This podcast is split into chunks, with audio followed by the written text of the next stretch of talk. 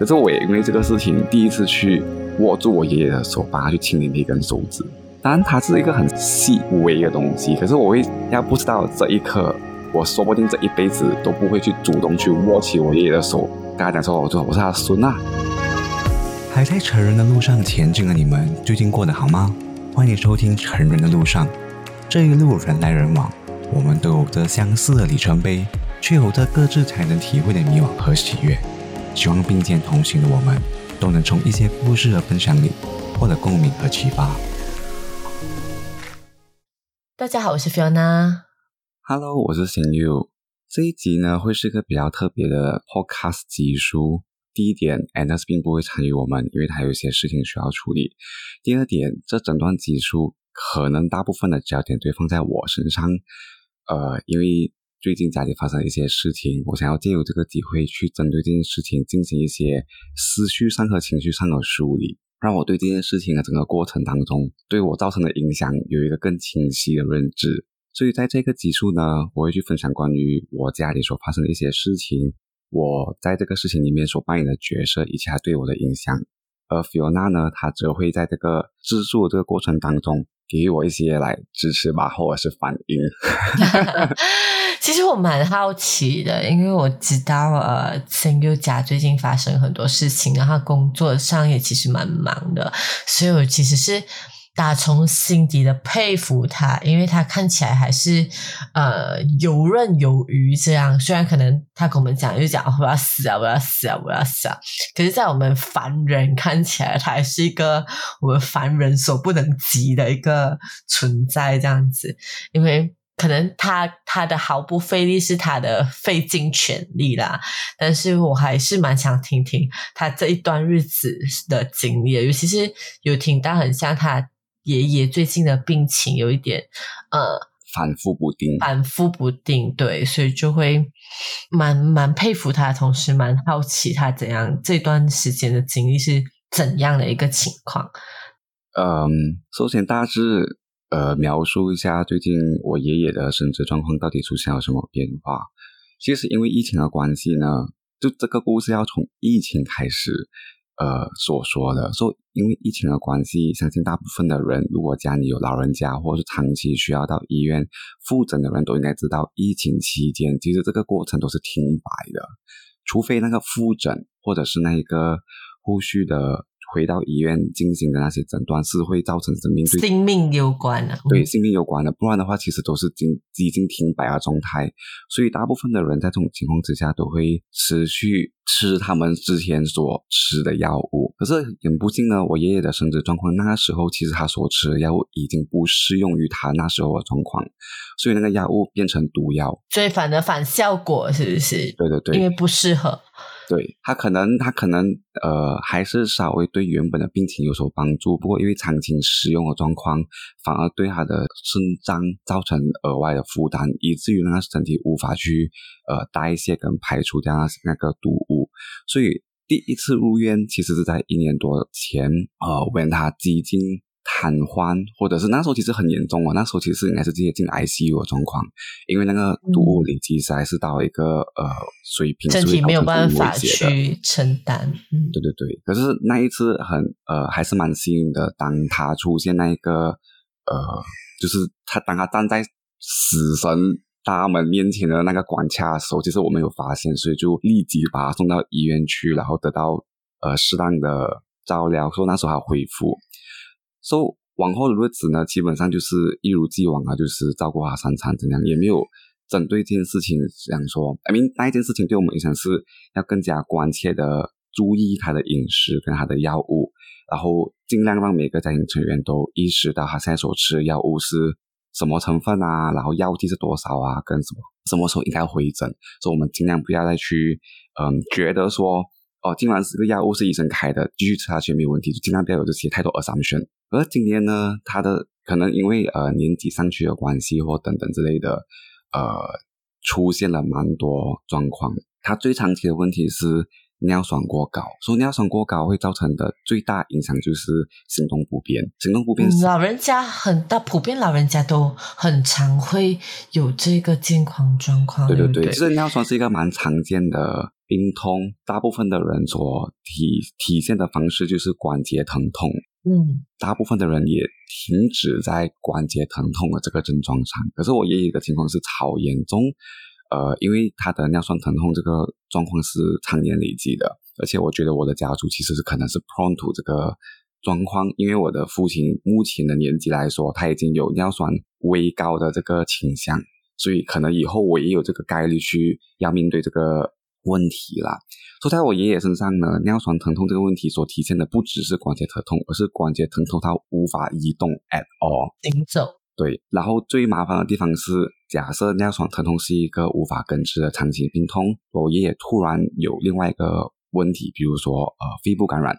肺部感染基本上不至于让一个人无法呃行动了嘛，但是他的肺部感染会两者加起来，对他的肺部感染会直接引发尿酸疼痛的加剧，然后他就是直接瘫痪。所以我们今年所面对的前几次的问题都是类似这样的状况，可能我们所发现的症状是，诶，他突然间瘫在床上无法移动，神志也并不是特别的清晰，然后我们赶紧送去医院，我们以为是。尿酸的那个水平突然间暴增，导致他过于疼痛无法来行动。可是其实其他的事情引发的。对，所以那个时候可能是才发现，哎，原来是肺部感染，然后引发了这个尿尿酸疼痛的问题等等。所以在这个过程当中，就有很多很出意料的事情，让我们感到就是。蛮措手不及的，就是一波未平一波又起，而且人的人体构造这件事情也不讲说像呃 science form 的这样就一加一等于二那么的清楚，可能环环相扣，相互对，就是 A 引发 B，B 顺便带着 C，然后你还有 D 的那个隐隐呃隐藏病情各种事情嘛。我爷爷根据我所知道的 medical bill record，他进院了至少五次，包括这一次五次。最 major 的 event 是有呃肺部感染。然后有一次是关节疼痛到无法动，然后那个尿酸，就尿酸是个 chemical substance，但是我爷爷的症症状是那个尿酸已经是可以累积成一个固体胶质。在它的关节部分，所以你就知道它是多么的。我有听说过，有听说过，当它浓度很高，会 crystallize 成那个，它会 crystal，它会水晶化，成为一个类似恶心点的形容词，或者直观的形容词，就是它会很像一个 gel，类似你吃猪皮，或者是你吃所谓的 collagen fiber，就是那种哦，你这样讲，可能短期内 听到这边的人都不敢吃猪皮。对，就是会有这种状况。然后，呃，最新这一次是跟。戏剧化的也是让全家人跟遇到全家人，让当场有在场的人对直接情绪上更大打击的是，我爷爷刚出院回到家，在四十分钟以内就发就发生他人生第一次癫痫，所以又送回医院。啊，所以是代表影响到脑部，是不是他的病情已经是没有没有人可以确定是病情影响脑部，还是脑部自然退化所造成的这个东西，但是它就是发生了。对，所以他最新的状况其实是癫痫，就还有肺部感染，还有尿酸疼痛，最近有癫痫，目前是属于类似呃大小姐失禁，甚至也并不是很清晰，呃，有会让人怀疑是不是有老人痴呆症的那个可能性，因为他的弟弟其实是有老人痴呆症的，所以可能有家族史上的一些遗传也不无可能，所以这就是发生在我家的。不是发生在我家，发生在我爷爷身上的情况。所以现在你们家应该是蛮集中要照料他，对不对？照顾他。嗯，基本上他成为我们生活上的日常的一部分。因为，嗯，就像照顾一个婴孩那样，婴孩至少还可以，呃，不是说单凭，至少母亲一人，如果他非得没有任何人的外界的帮助，他还可以撑过前面的那个状况，因为体至少体积小。但是爷爷是一个成人，所以最基本的像呃更换他的成人纸尿裤啊、移动啊等等都很费劲，除非你有接受过很专业的训练，可以去有技巧性的抬起它，不然的话真是很困难的。抬不起，我记得我之前的那个在新加坡的时候，那屋主他一跌倒的时候，我就 Oh my God！其实。对，你你没有接受过那个专业的训练，你你不知道怎样抬起它，然后你又怕你用错方式，你伤到它。所以这个就是蛮蛮 tricky 的 situation 啊，是大部分是我们现在身为他的家人需要学习的一个技术，然后才可以在长远的路，这个这个不知道尽头为何，来什么时候才会是个尽头的路上，你可以去有效的去来照料它啦。讲讲白一点，或者可能听起来有点刺耳，有点难听，它就是一个长期抗战，对不对？对你，而且你不会懂它多长期的，就是你不会懂这个阶段到底上天会要宽容的让它减少疼痛比较舒，服的，对，还是上还是上天会希望他继续待在人间，然后在他剩余的时光感受着他家人对他的细心照料，所以你永远不会知道他的下一步或者是上天的安排是如何，你只能够 do your best 咯，在这种情况之下，其其实蛮难的诶，我觉得在我自己本身，我会宁愿就是就让我走吧，让我比较舒服安稳，比较不受那么多痛苦。这是其中一个我后来会反思的点呐、所以我们后面可以谈到这件事情啊。说、这是发生在我家的情况，然后在过后啊，我身为长孙或者是我父亲跟其他的家族成员，对于这件事情是会有什么反应？呃，我在这里我必须说，其实我算是之所以我我能够让别人觉得我还是一派轻松或是游刃有余的最大前提，是因为经济能力此时此刻并不是一个问题，和并没有出现家庭成员之间的纠纷，which is 我们常常在别人转述他们的家庭状况当中所听到的一个很常见的问题，所以我很庆幸我不需要面对这两个问题。对，五次的入院费用目前已经累积到高达呃。加买其他的辅助费用应该是有七十千，就七万零几 and above for 一个老人家，而且目前为止，我估计以后这个数字还会持续增长，因为我爷爷的身体机能状况其实是乐观的，就是死不去。难听一点就是死不去，不管是心跳啊、血压啊、血氧啊等啊、消化就基本的都在，可是那种比较复杂的，可，能就比如说开始脑部没有那么状况啊、衣食啊、各种日常的行动啊，这些都是在退化当中，所以费用会持续增加，是因为它会让这个马拉松变成更长期，就你死不去，但是很多技能来退化，所以你需要很多辅助。很多辅助去 support 他 continue to run the marathon。对，你那个难难听，我不是说我要我的爷爷去死吧，他的确就是出来一个这样的一个状况啦。然后呃，百对他的年纪已经八十二，所以就是大家都已经做好准备，讲说最坏的可能性，只是我们需要做我们最大的努力去陪伴他在这个路程上嘛。说、呃，这是费用方面的一个东西，然后这个费用会涵盖什么？呃，可能让那些还没有面对这些事情的人有个概念，但那个具体化的很，对。但入院啊、手术费啊、药物啊，这也是很基本的。然后另外一些费用可能还包含你去回诊，然后你回诊前需要去抽血，这些等等的费用啊。当你回到家化里啊什么之类对对的。对对对。那你回到家里的时候，取决于你的经济能力，你一定会希望让他具有更好的生活环境，去减轻他所遭受的不舒服。所以可能你的床的设计也会换。像我们现在已经把他的床从原本的正常人所认知的床换成病床了，医院专用病病床了。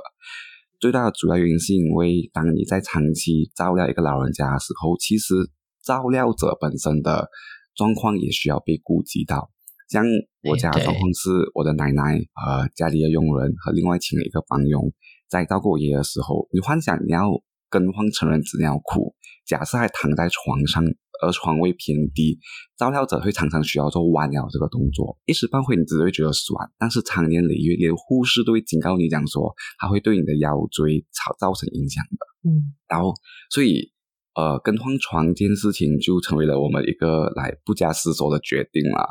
So, 哪一个？当然，你还有成人纸尿裤啊，然后 underpad，因为已经大小姐失禁，过后你还会有一些来湿纸巾啊，过后呃手套啊，对，橡胶手一次性橡胶手套啊，然后塑料袋啊，过后还有清洁液等等等等东西啦。所以这些费用加起来其实也蛮那个数字也蛮可观的。对对，然后一些嗯一些亲属也肯定会希望，you know，呃，在西医的治疗之上再辅以可能中医啊、针灸啊等等的，所以可能那是另外一笔费用。刚才我有提到，我们有另外聘请了帮佣，所以那边也是一个费用。所以其实整体加起来，那个嗯费用并不少啦。蛮可观的。其实，对对对，其实，嗯，在这里我真的是觉得讲说，我之所以能够谈笑风生，现在还能够算是平静的说出这些事情，是因为有超能力钞票。如果真的此时此刻我家境并没有到这个等级，让我们可以去复合这样的消费的话，我其实真是难以想象一般的小康之家，I mean 我家也算小康啊，把比我家更小康的那些家庭，他们到底要如何单凭自己的能力去照顾绑那个医药费，对，真的。很不简单。当然，马来西亚的医疗系统也让我们有其他更可以负担的选择。我们有地方政府医院，当然有一些东西是可以另外申请的，比如说像病床。那我家当然是直接去购买，可是如果时间上允许的话，你可以去向一些慈善团体去进行申请的。呃，据我所知，比如说像佛教一个团体就是叫慈济，他们其实是有各种病床等在别人去申请的，然后是无偿，就是没有任何一个明标的费用，你先拿去用，往后 depends on 你自己的经济能力，你想要给回我十令吉也好，百令百多令吉也好，up to 你把就是一个实际的的形式去帮助那个病属家人啊。所、以我家当然是走来快很准路线，因为经济考量并不是一个太大的问题，所以那个时候其实就是真是花很多钱，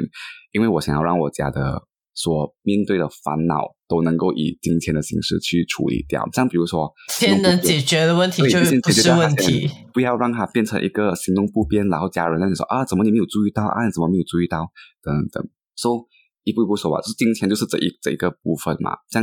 第二个部分嗯就是关于照料，呃，我不是很确定我家人对于这件事情到底呃认知程度到哪？对，到底心理心理准备功夫到什么程度？呃，老实讲，其实我家呢是一个偏稍微冷漠，不是冷漠吧？可能我们会觉得大家都能够各自照料自己，所以我们对于一直照顾另外一方的这件事情，并没有特别的敏感。好在我的家族里面，其实我的婶婶在这一方面倒是特别特别的敏感，因为她的父亲是长期需要接受嗯洗肾的这个活动，嗯。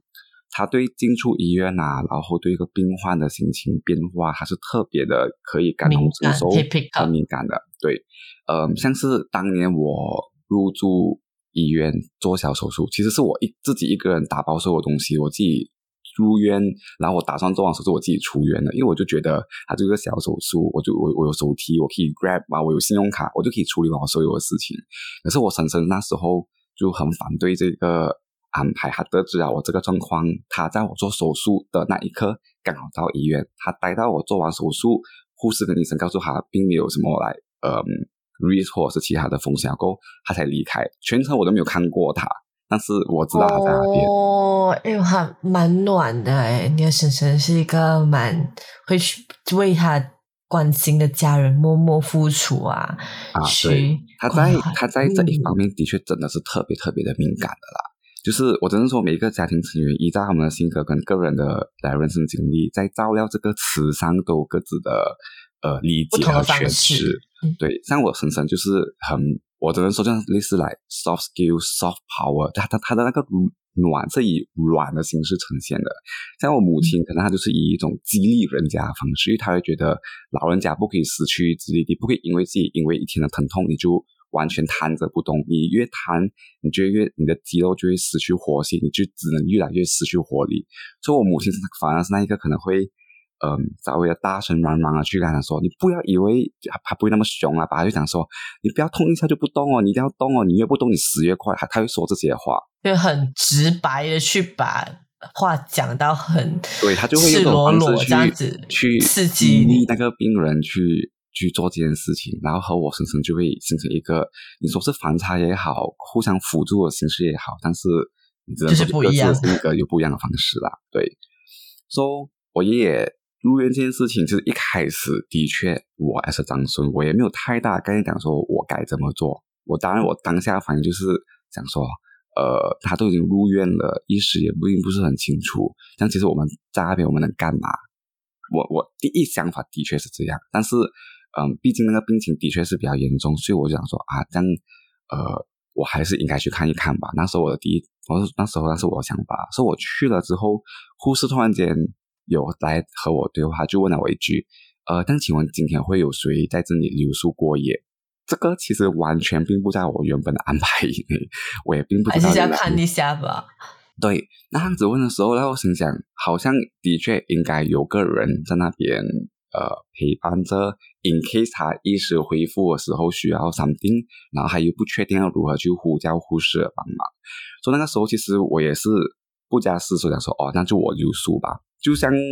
外界对我一般平时的作风的评价那样，我觉得我就是一个很直接的 problem solver。当我觉得这就是 solution 的时候，我就去执行它，所以我不会去想这样多，讲说啊，怎么是我，怎么不是别人啊，我或者是怎样，我我的脑只会去 formulate 一系列的可以做就做掉它 problem solving plan 啊。对，就那时候为什么我会直接有这个反应，是因为当护士提出这个问题，而我立马说我愿意去留宿的时候，其实我脑海中有蛮多考量的。第一点，我觉得最重要的事情是，我并不觉得我家人对于照顾一个可能以后会行动不便的老人这件事情有多大的心理准备，跟有多深厚的知识，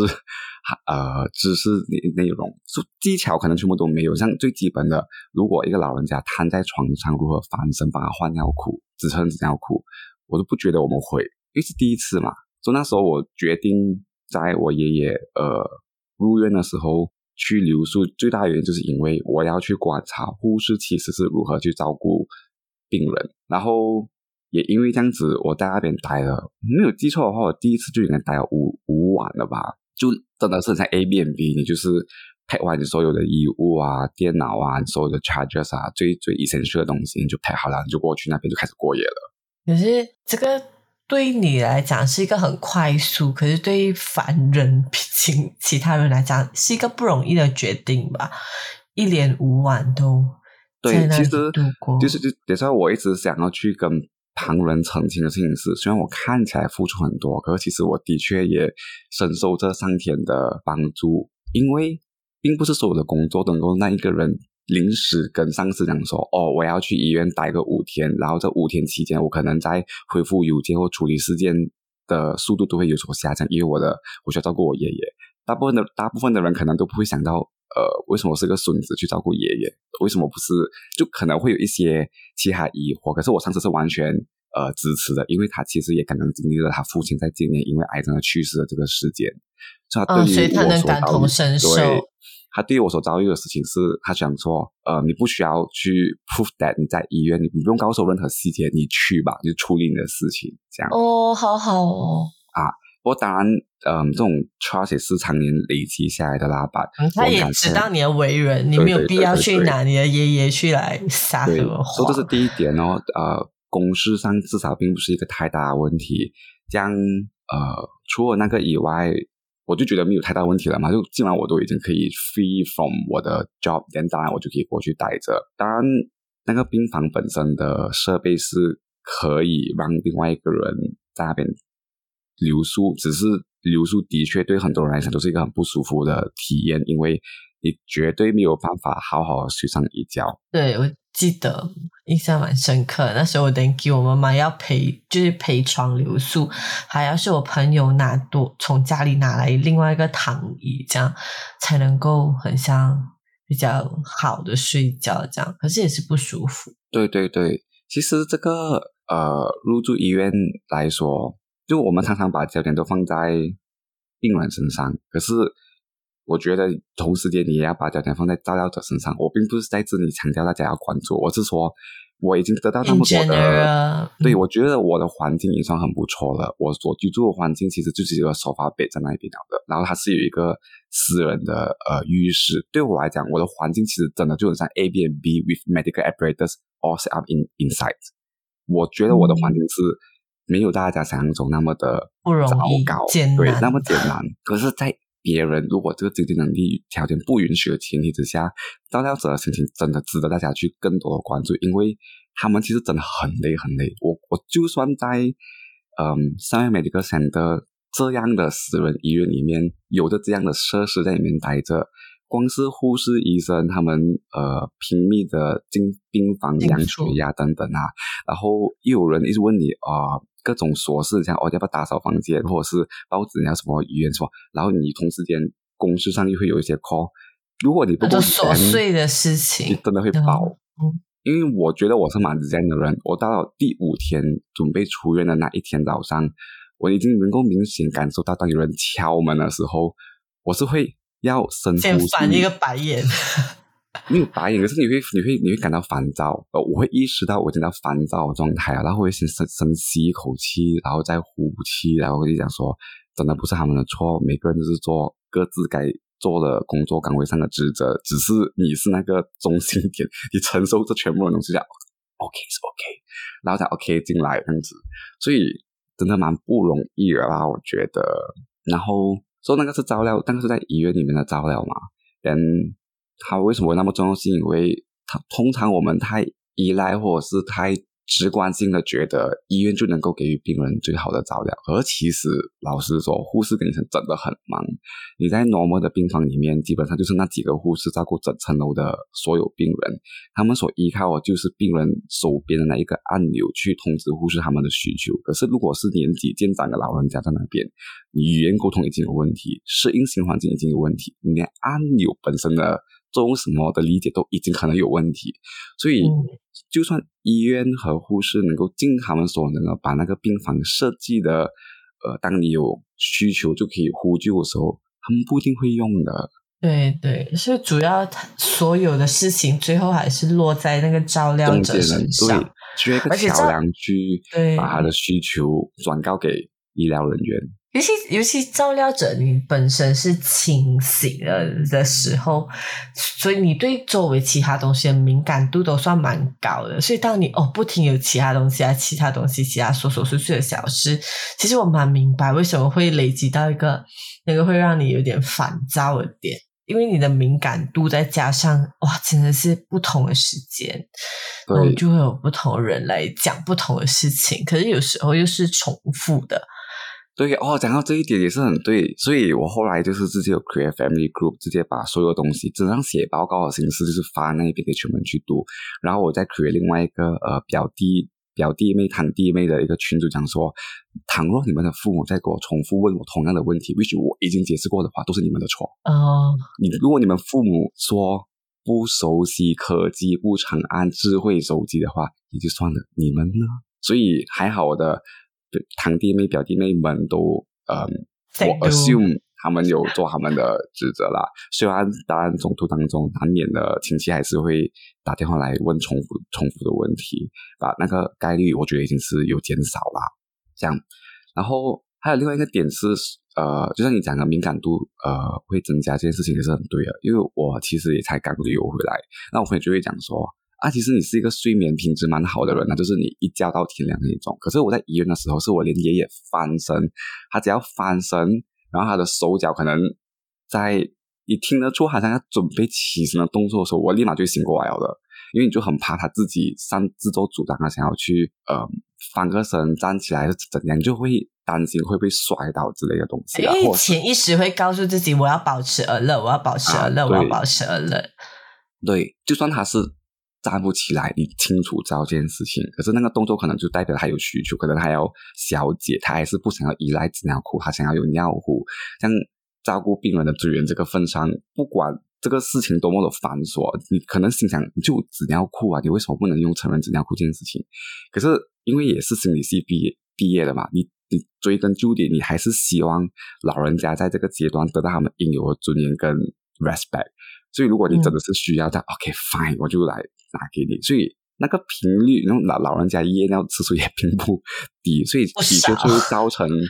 造成一些困扰。反正就是想说啊，老人家可能也时日无多，你身为一个长孙，能够能够常照顾他的那个时间，并没有你想象中这样长，所以就算了吧，然后就去去执行这些的动作。然后我以上所说的所有故事，就是在一次入院的情况发生报，后面其实还有好多事情的，把它就大概可以给大家一个概念，身为一个照料者。在短短那么时间内所需要负责的东西啦，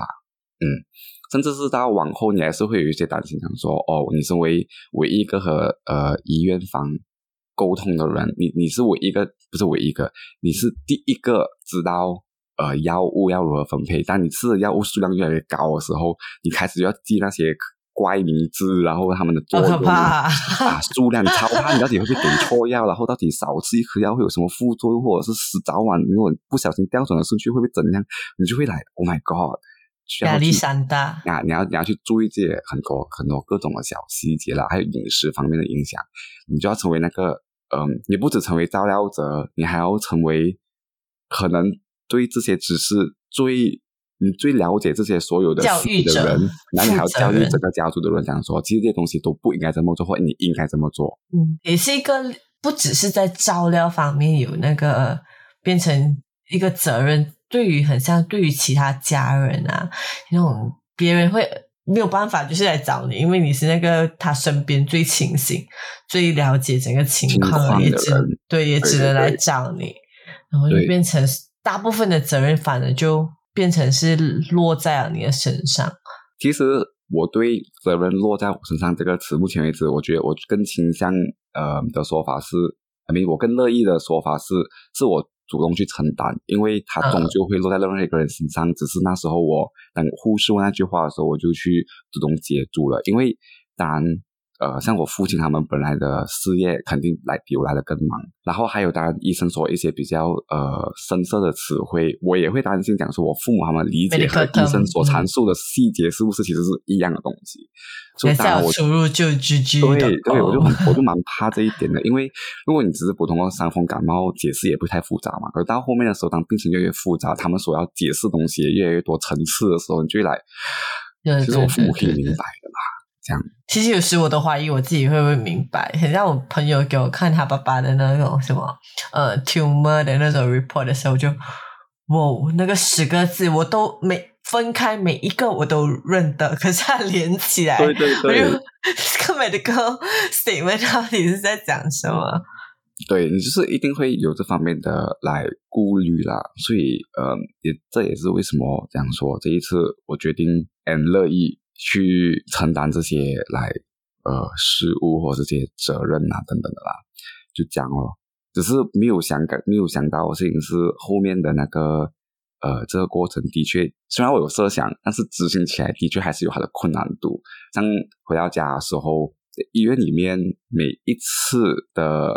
呃清洁或者是清呃更换成人纸尿裤都是以两人一组的形式进行的，因为在房间里面病床在正中间，所以你要把病人，比如说因为睡姿问题，他已经往下移，因为病床不就可以抬起来嘛，倾斜的角度了嘛，它就会滑下去。对对对，所以你要把它移上去的时候，护士是左右两侧拉着衣角，呃，不是衣角，就是他所躺着的一块布把它移上去的。可是如果你在自己的家里面，通常你是不会有这样的一个设备，你的病床不一定会抬在正中间，肯定是靠墙的。所以那时候你要移上去的时候，你突然发现，哎，我所学到的东西好像并不适用，我要找另外一个不法子去对啊，然后那时候也不一定有那么多人在家，随时然后等着要去帮他换成人纸尿裤，等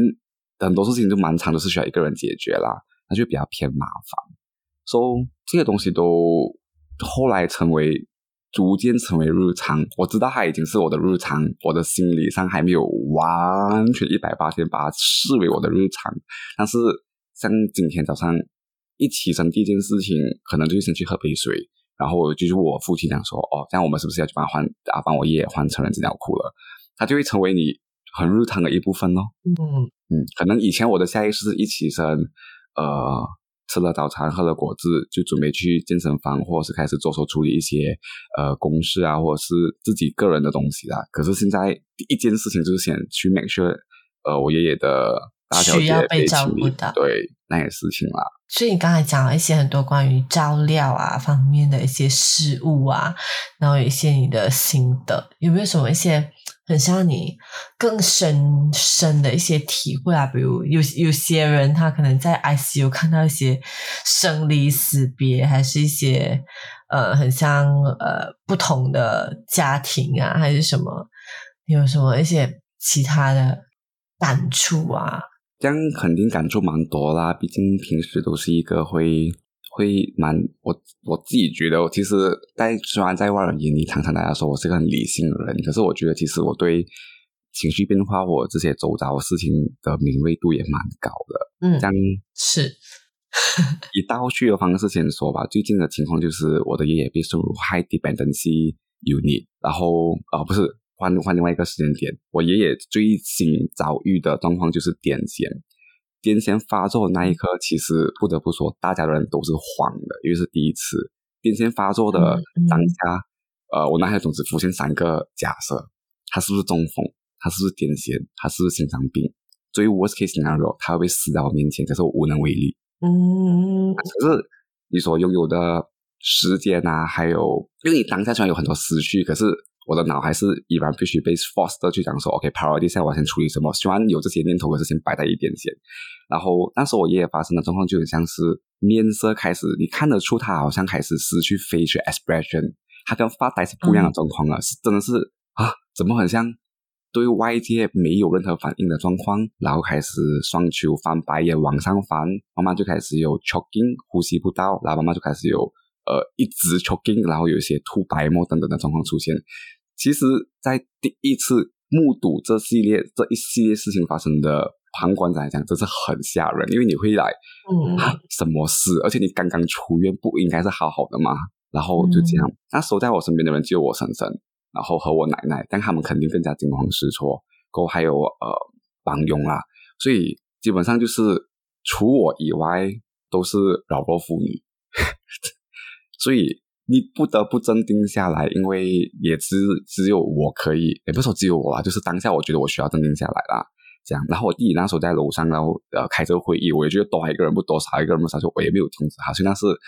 可能也算是我的错吧，因为。有时候可能旁人会觉得，哎，怎么弟弟的，怎么你弟弟的参与感那么低？可是有时候也是我自动的去把它来排除，因为我也觉得当下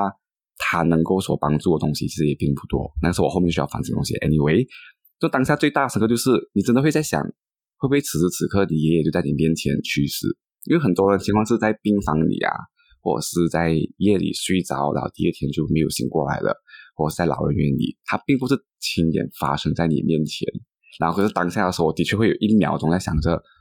呃，it is the moment that 他就会在我面前一个形式的就与世一发生现场。对对对，可是因为他那个 choking 的那个过程有点偏呃长，够有偏弱，所以我就心想，哦，这样应该是要过去啊。因为如果是中风的话，它其实是过程很快的；心脏病也是，它不会喘那么久，它只它只会 yes or no，活着或死掉。所以最有可能就是癫痫。所以那一刻至少。当他时间有拉过十十五秒的时候，我反而就觉得应该不是最 worst case scenario，所以我反而需要做更多东西。所以那时候我就必须这样跟呃我的婶婶奶奶这样说：哦，一个人扶着他，然后叫我帮忙去拿那种测血压、测呃心跳的那种仪器全部拿出来，然后同时间要先 call ambulance，call ambulance 过来 call 医生等等。当下反应其实我觉得连医生不是我觉得凌晨是连医生都自己告诉我。你真的很冷静，因为我跟他形容的过程当中，语调是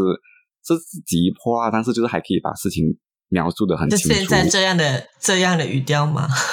呃，再更平静一点。我是越平静越慢的人，因为我觉得越慢才能够一次性的把 message deliver 出去，表达好啊。不然的话，如果以我平时自然的对话速度偏快，可能对方就按讲到一次，我就我不想要浪费时间重复多一次，所以我反而会更用力。的把每一个字都说好的人来咬清楚。对，所以医生就可能讲说，OK，他情况怎样？讲完了过后，他就问，呃，血氧那些全部有没有测？呃，哦，你可以去测。讲，哦，我都测了。就啊，这是一个第一次目睹这件事情的人会下意识做的动作。我就他都已经没有事了嘛，但我 call 你，你一定会问我的嘛。但我不如自己先测了，给那个数据不是更好？等等等等。就当下我第一个感触就是，生与死这一刻发生的时候，真的就是那几秒钟的时间来的。然后。一个 snap 这样，对他可能就是那一停，因为停止就是那么的一刻的时间。然后呃，当下我就在想，哇，如果我此时此刻去世，我要如何跟呃我父母啊，还有其他人教大家，还在我面前去死？然后我其实能做东西并不多。然后我就在想，其实是我做的并不多，还是其实是我做的并不够？那一那一块那一刻都是很短啊，但是你真的是会有一瞬间想说，呃，当你处理完所有事情的时候，你就会去心想。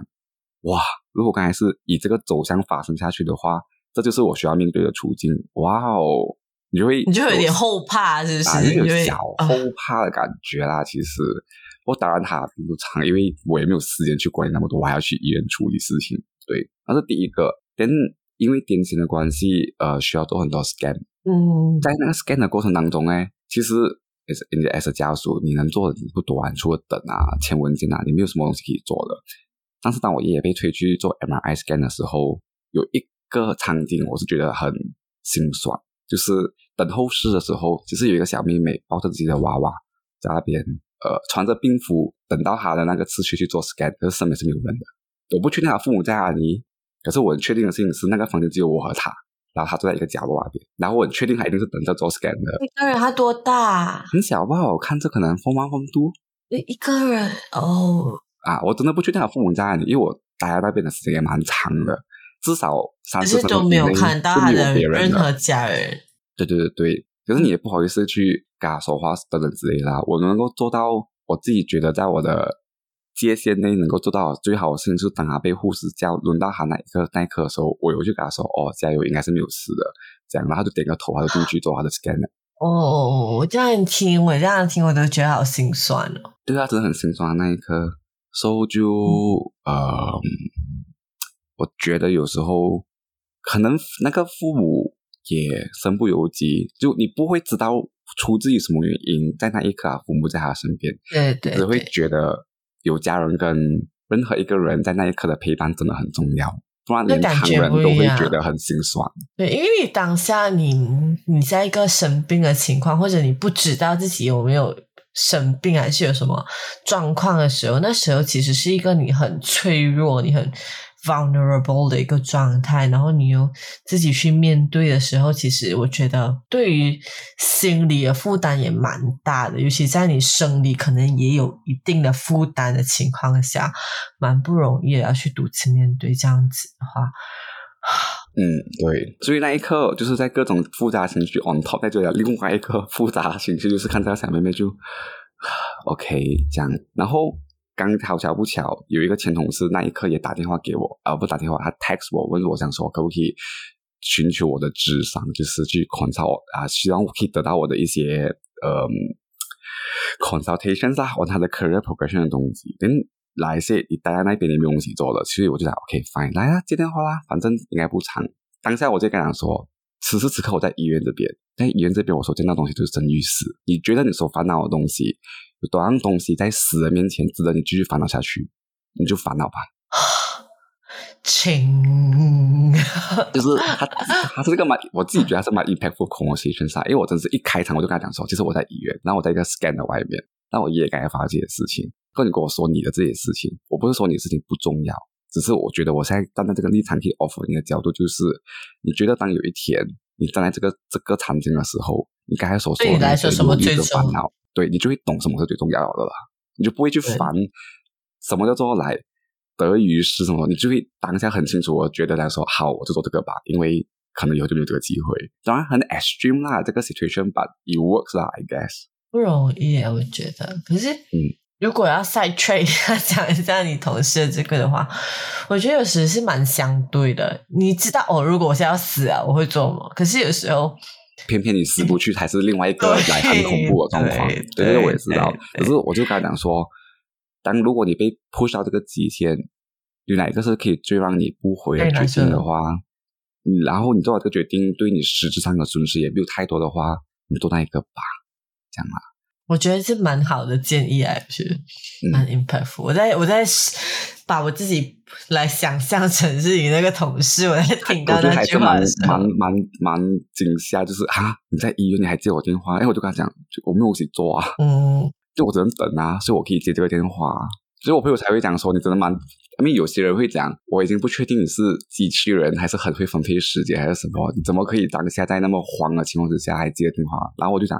因为真的没有没有东西做，你真的只能等，所以那个时间就是你真的能够来处理别的事情的。你就有时候也是一种排解情绪的方式，我、觉得。就让你的专注力不一直完全的放在你爷爷身上，因为那一刻也不需要你这个专注啊，其实对你专注的也也只只会让就那于事无个那个补了。其实，对嗯，对然后另外一个感触就是，那是我第一次知道有 HDU 这一个词，High Dependency High Dependency Unit for 嗯听众们的 benefit。病房至少在我理解里面有分三个等级：normal ward、呃 HDU 跟 ICU，ICU 呃，你看港剧啊，任何连续剧你大概看过啦，那种各种生命维持仪器抢救抢救，呃，不是你过好抢救，然后你已经在一个呃病房里面靠各种仪器去维持你的生命迹象，让你死不去的这个地方。HDU 就是你还不到那个等级，但你需要很密切的去模拟着你各种生命迹象来确定你没有事情。哦，啊然后在呃，我爷爷被送回医院，他们是在同一个区域啦。我不确定是不是总是在同一个区域，但是至少当我要走到我爷爷的那个病房的时候，所看到的景象都让人觉得来很心酸。我我也不确定为什么那个路途那么的短，我已经需要去思考那么多事情，我还是有那个专注力去观察到别的病房发生什么事情。举一个让我最印象深刻的例子，就是我经过某一间 ICU，那个画面是母亲握着她孩童的手，她孩童已经是从呃头颅已经是被剃完发，光头接着各种仪器什么什么，他母亲就是不断的握着他的手，然后一直在擦拭他的手，就是像要把他取暖那种感觉。他母亲全程都是在盯着那个荧幕，那个荧幕就是会有生命仪器，对，就是那个心跳啊、浮动啊什么，他真是全程没有什么反应在等着那个荧幕。我在我在我在这样子听你讲这段的时候，我整身在起了鸡皮疙瘩。我在想象那个画面，然后我真的觉得是一个很心酸，对，就是我在讲，我都会热泪盈眶啊，必须是说很少哽咽的。是，如果听众朋友现在看看得到我们两个录的情况，是两个人在那边对着对方讲这段，在冒眼泪对对对，哦。而且我很少热泪盈眶，I mean 不是很少，就是对啊，但是至少数几个情况，我会我会觉得来真的好心酸。然后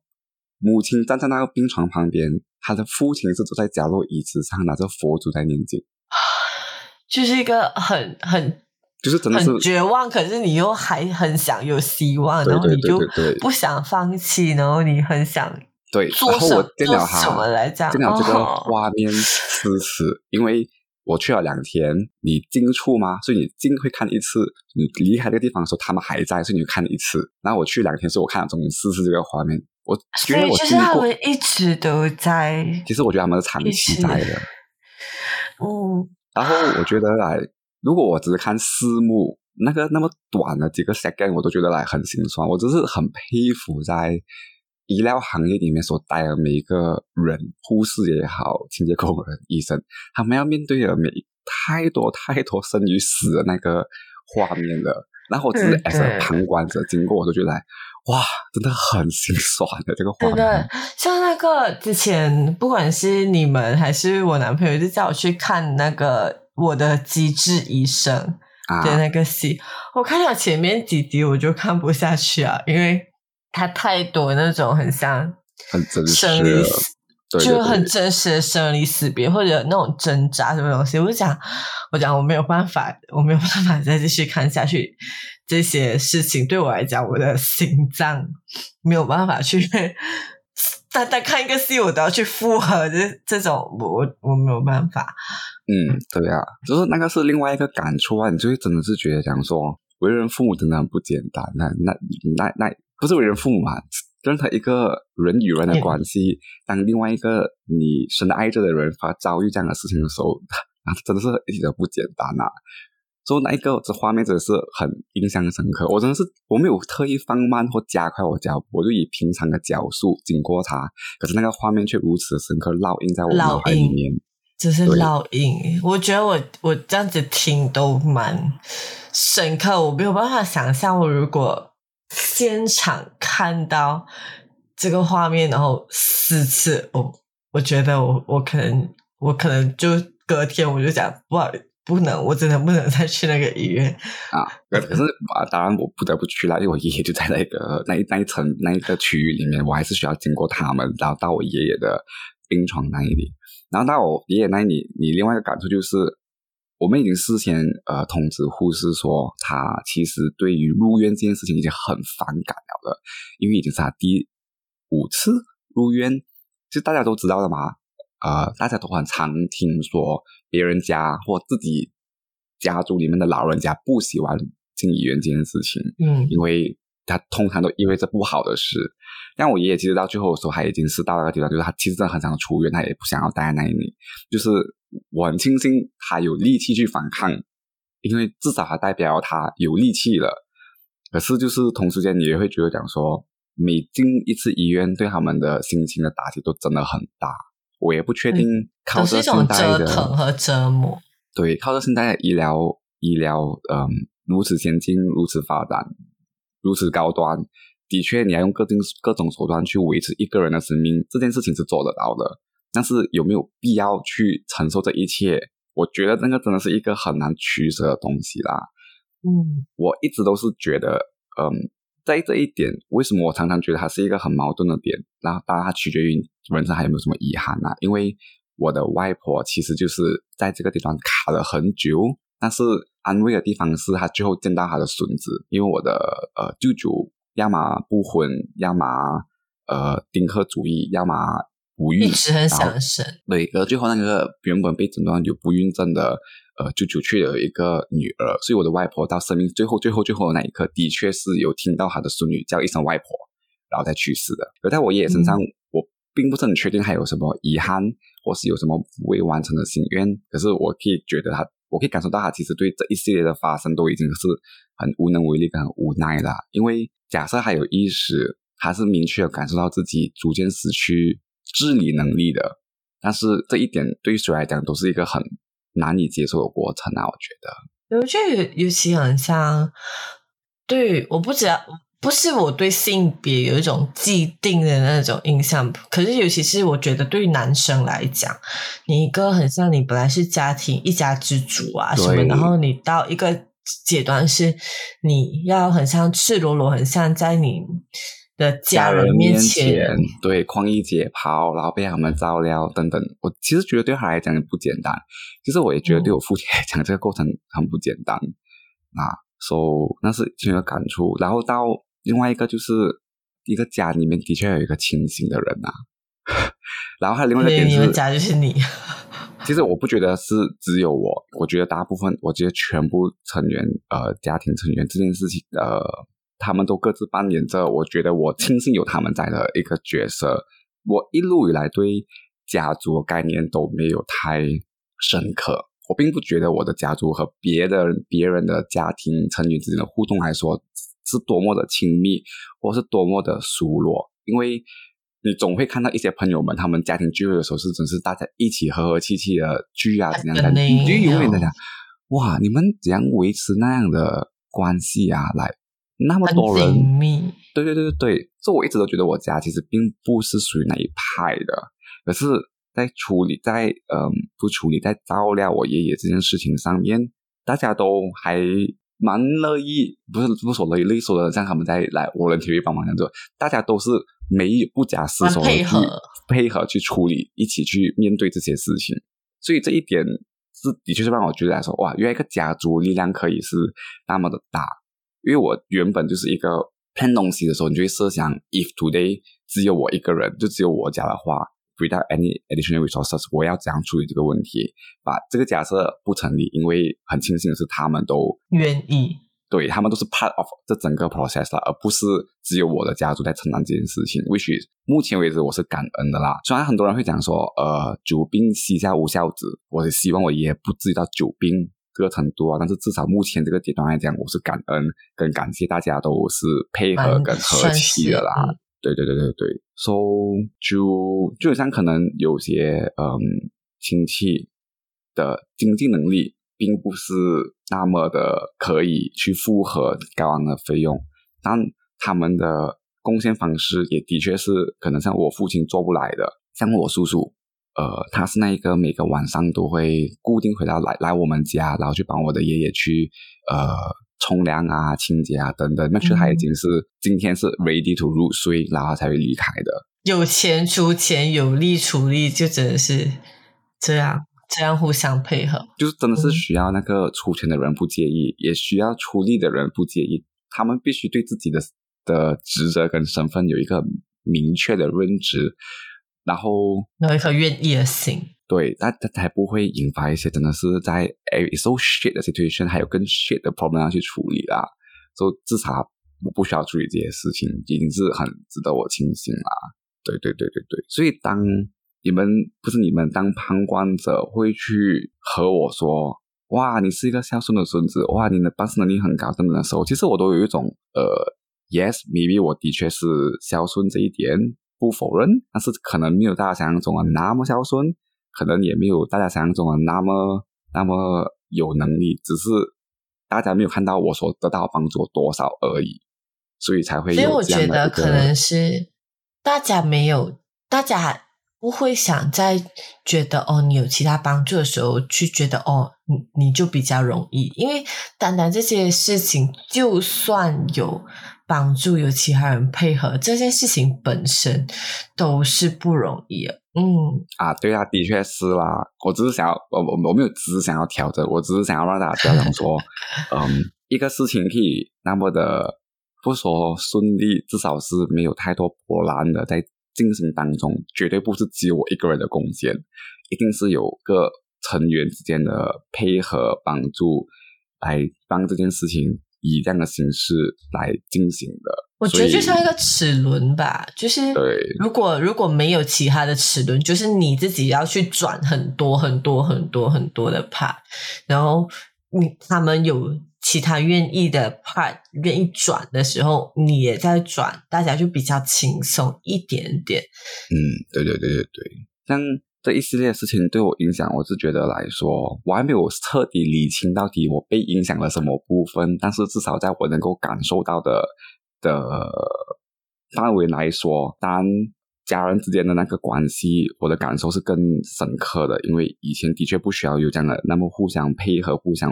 辅助一个情况出现嘛吧。现在就是你能感受到，哇，到底每个人的身份、每个人的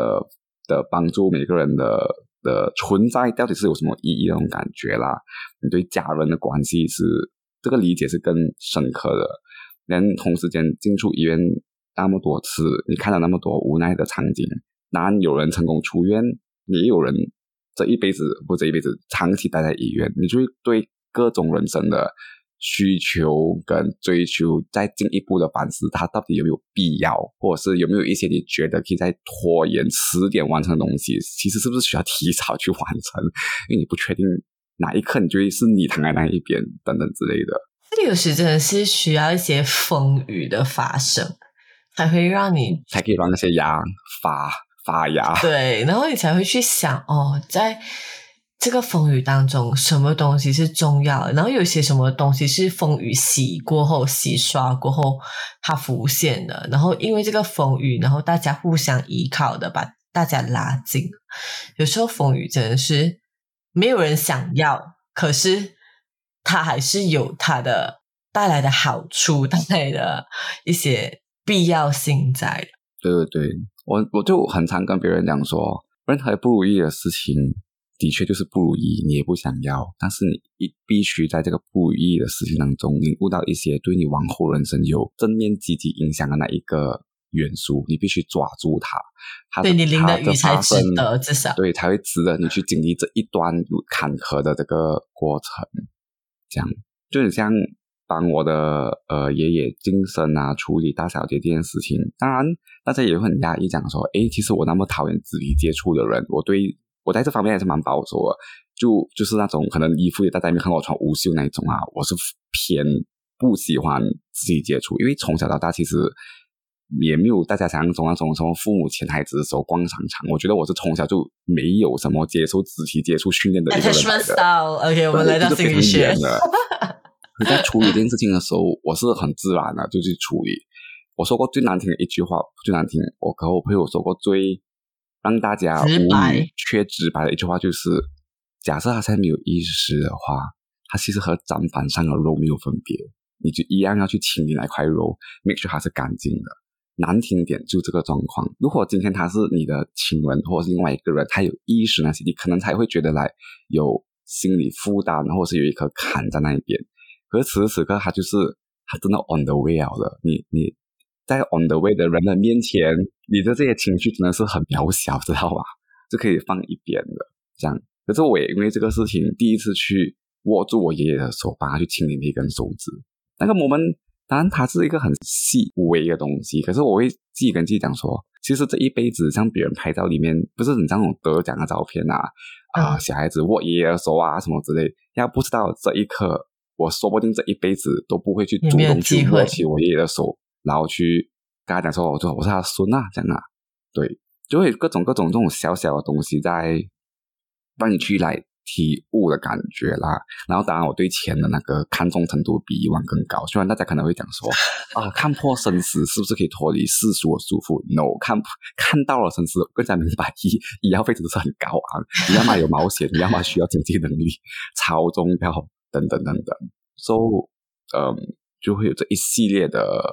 的的思绪在啦，我需要去理清，讲说哦，因为这件事情，所以我以后的人生决定会出现什么样的变化。但职场上，以前我可能会觉得我这个职业是我真的很想离开它，然后现在我会感激，讲说也刚好是这一份工作这个岗位，还允许我这样的弹性去处理我的私人的事情。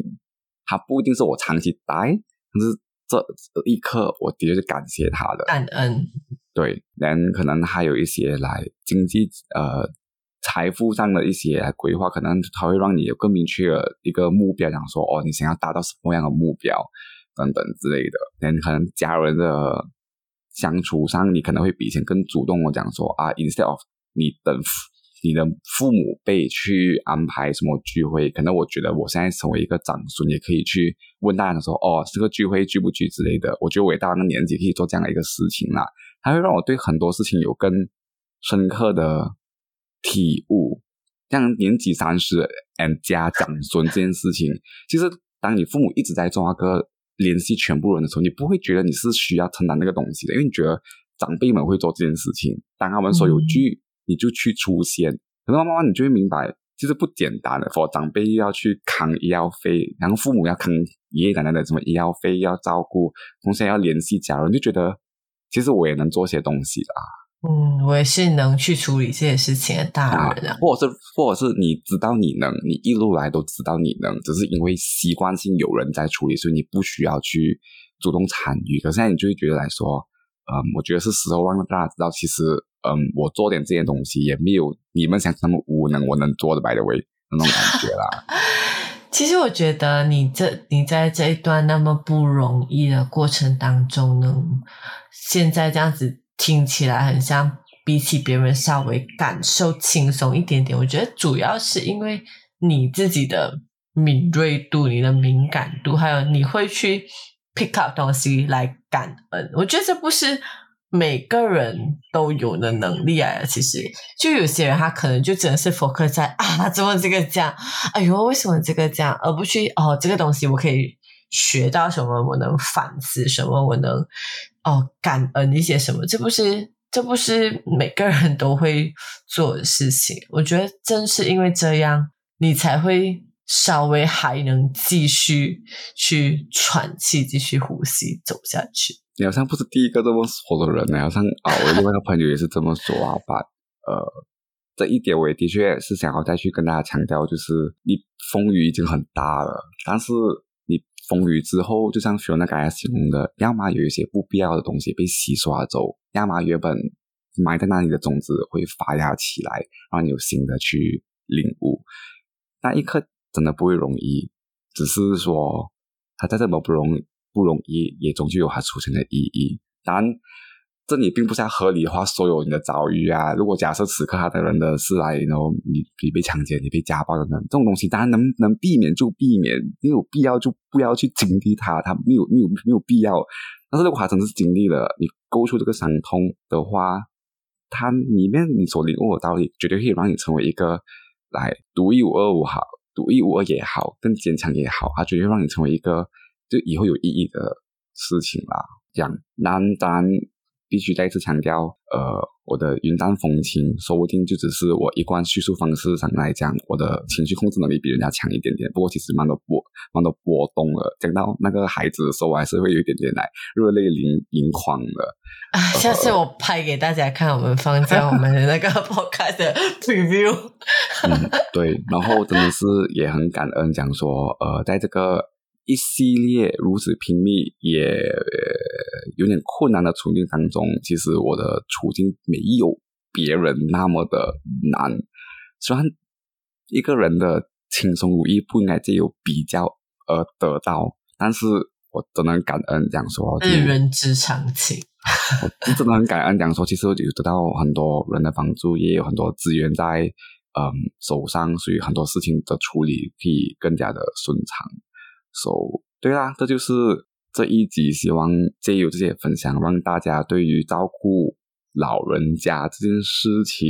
有一个切入点去了解，可能大家以后所需要面对的状况，最糟的状况可能会是什么的一个样子。但希望那个时候大家可以有一些心理准备，要去面对，它不会是一个人的事情，就一个家族里面的一个人，嗯的。的陨落，不是说陨落吧？就一个人出事，肯定是会一发而牵动全身的，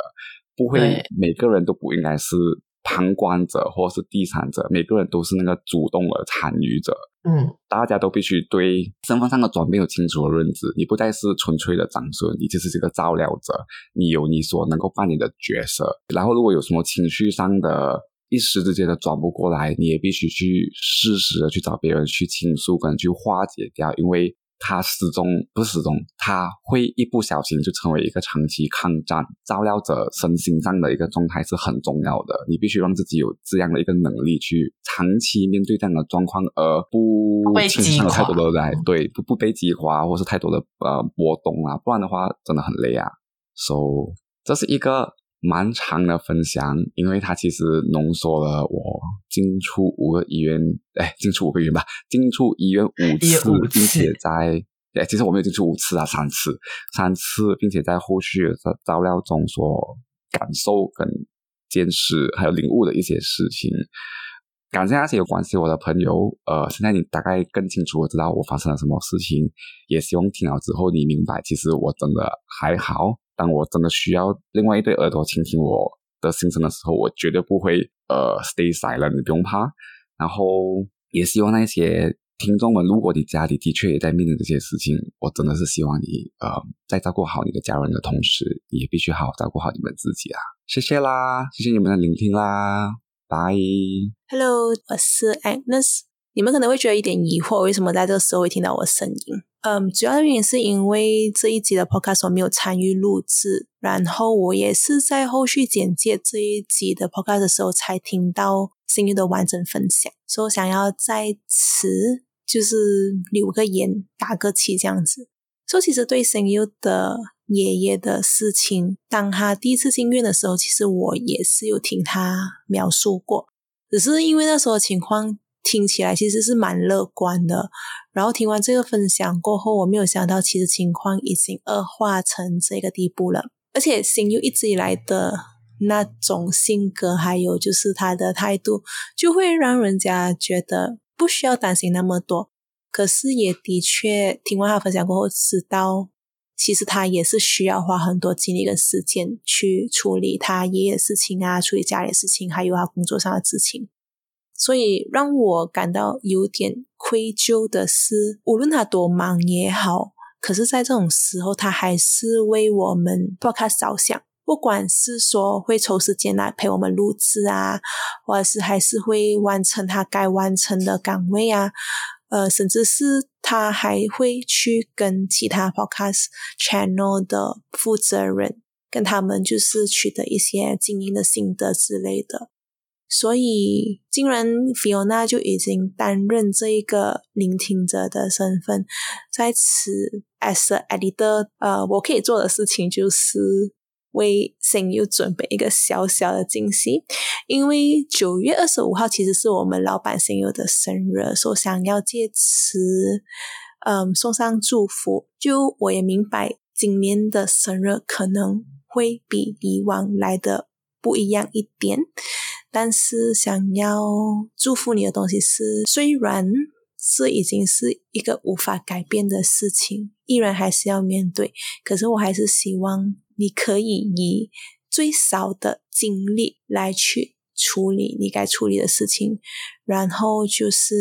希望你家人也一切安好。如果你们听众有听到这一段留言的话，你们也可以去我们 Podcast Channel 为声优打气，还有就是为他送上生日祝福哦。好，就这样，拜拜。那以上就是成人的路上这一集与你们分享的内容，希望你们会喜欢。请大家下一次也一起过来听我们分享故事喽，拜拜。